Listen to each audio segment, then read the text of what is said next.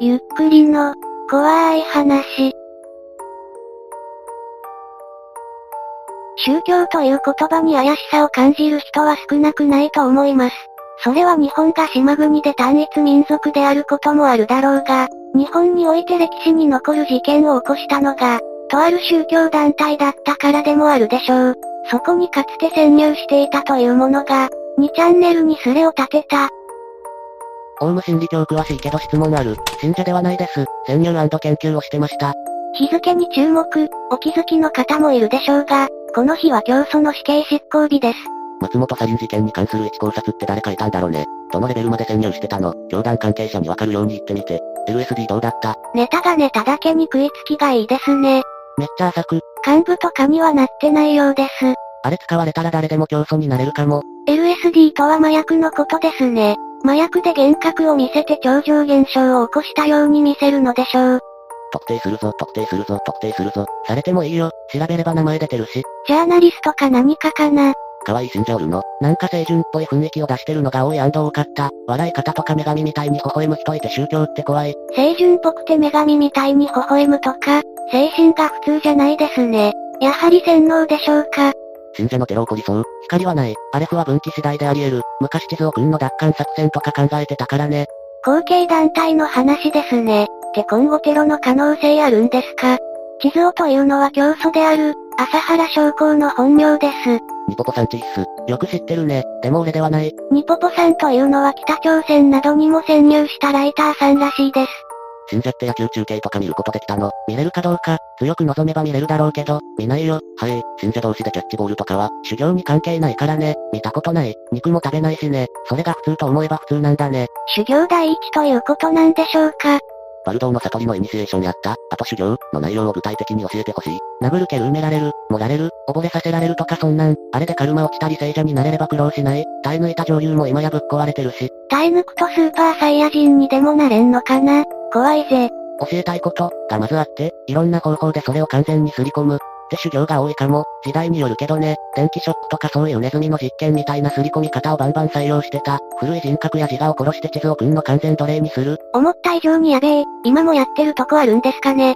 坂本〇〇〇〇〇さんですか丸のところはひらがな呼びで伏せ字にしています。あなたの潜入は好きでした。どうでしょうかあれ？こいつ坂本っぽくね。嘘だろお前、マジで坂本さん、新進気鋭の学者として大好きだったわ。テレビ出てる時応援してたよ。ライターではなく学者だったんですね。だから冒頭で研究と言ってたのかな。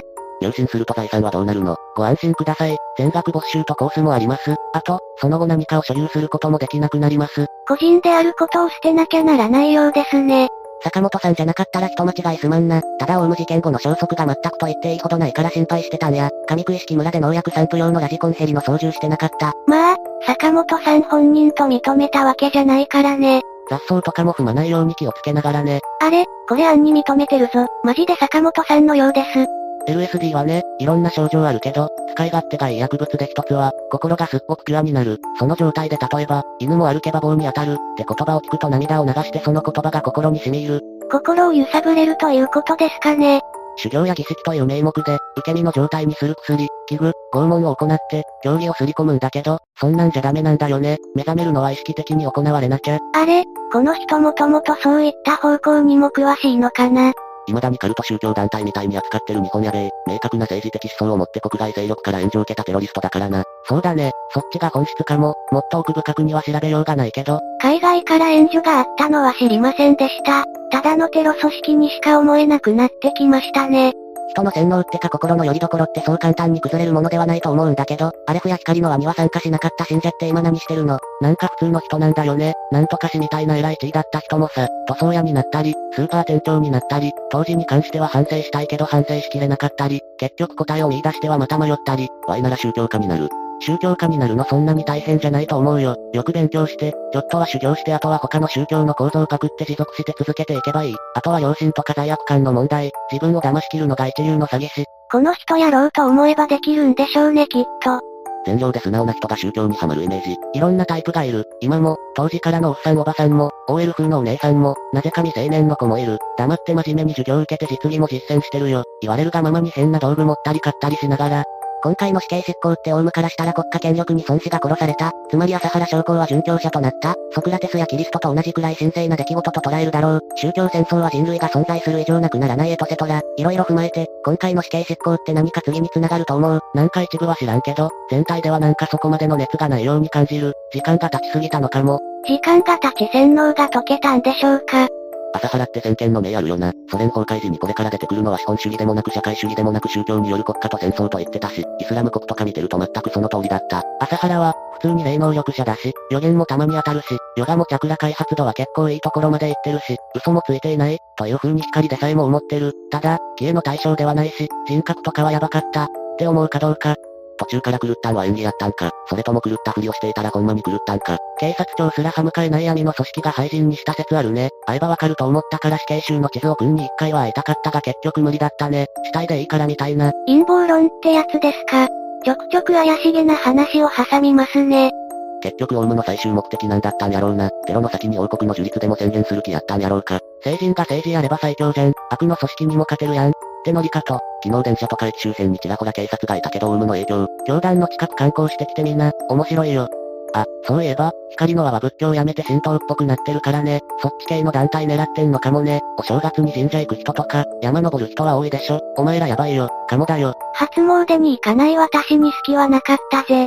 正直オウムの後宗教的な要素語るの多分みたいになって日本人老迫された状態にあるからな。スピっちゃう人はそういう意味で真っ白な状態で洗脳されちゃうから洗脳されやすいわけやし、オウムの初期の頃と一緒や、バブルに浮かれてそういう信心深いみたいな要素が抜けた世界に疑問持った無垢な若いのがオウムに流れたわけやし、みんなオウムでちょっとは免疫ついたと思うんだけど早計かな。光的には、スピより光、だからね、まあ当然だけど、霊能者、宇宙人、スピ系の思想はレベル低いらしい。ランク付けみたいなのあるんですね。今も研究続けてるの。博士号とかないけどね、趣味みたいなもん、浅い知識しかない。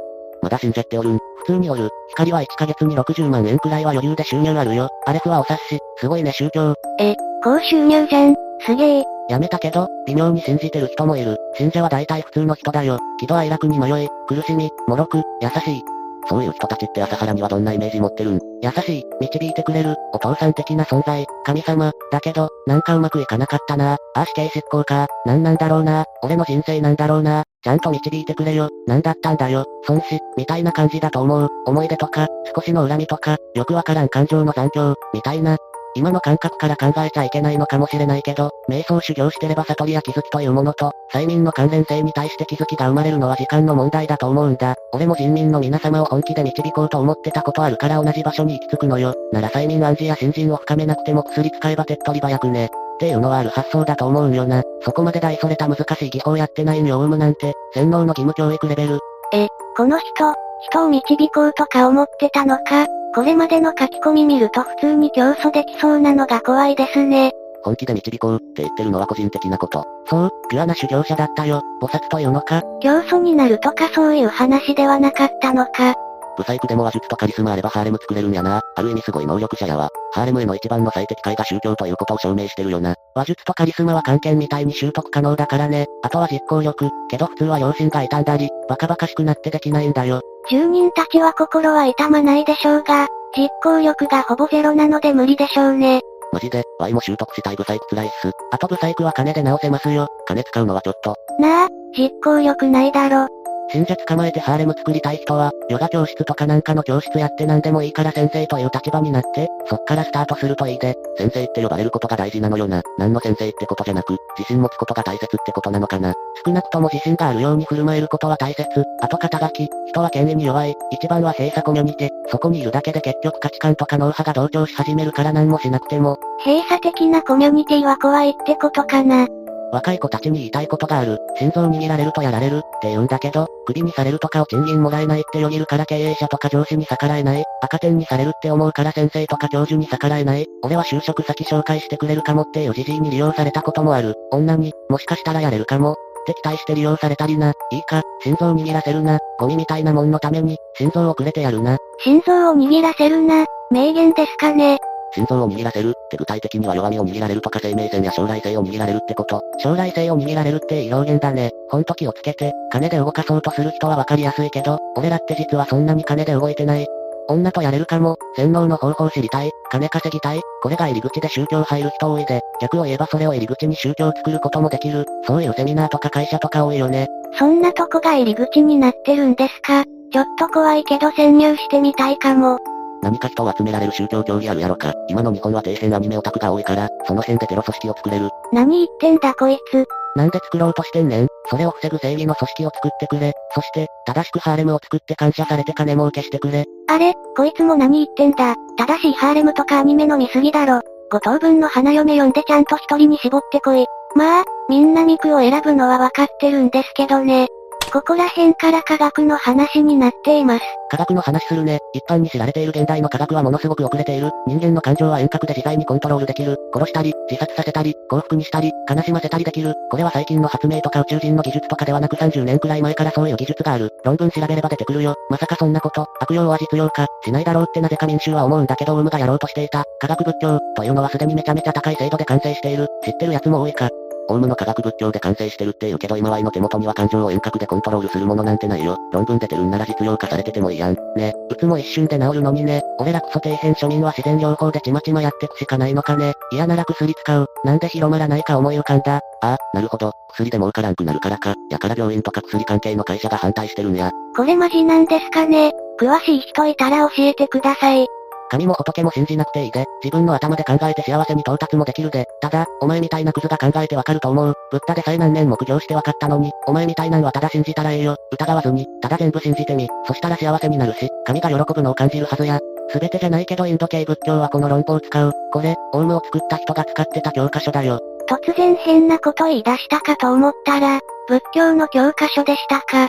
オリンピックはそれ以外にもかなりきな臭い。2020年前後はやばい。2023年まではお家でおねんねしてた方がいい。天変地異の大災害だよ。分岐するかもしれないけど、災害マップとか見てヤバそうなとこはあんま行くなよ。コロナのことかな災害に含まれるのかね一致のそういう話の方がきな臭いで。これはさすがに笑った。ニートできるならそうしとるわ。誰も信じてませんね。なんか、政府関係者、別の宗教幹部がそれぞれ同じこと言ってる。ソースが同じってだけなのかもしれないけど明らかになんかあるっぽい。ノストラダムスと変わらんかもしれないけどさ。まあ一応参考にはしとくで。いいよ、続けてくれメンス。もっと詳しく聞きたい。ワイもムーの読者やねん。政治家って宗教とか占いとか大好きなんだよね。言わないだけで、験担ぎとか、願掛けとかにめっちゃお金かけるよ。神社の10万くらいの熊手とかポンと買っていく。軍事関係者も今の状況は相当やばいって言ってたよ。そいつはかなり上の人、自衛隊とかアルカイダとか米軍にも関連ある人、イメージつくかな笑ってられる状況じゃないって。だからお前も自衛隊に入れ日本は任せたぞ。わっかっかみたいな感じで濁されたけどね。俺は笑えないし、答えることもできなかった。果たしてこれがコロナのことなのか違うことなのかはわかりません。もう少しスレは伸びましたがこれ以降は変なオカルト話や話術の話なので興味がある方は元スレを覗いてください。いかがでしたか？後半は陰謀論のような話もありましたが、私はあの名言を心に刻みました。心臓を捧げよ、これを意識して生きていこうと思います。他にも科学仏教など知らない話が出てきたので興味深かったです。皆さんはどんな感想を持ちましたか？ぜひお聞かせください。ご視聴ありがとうございました。また見てね。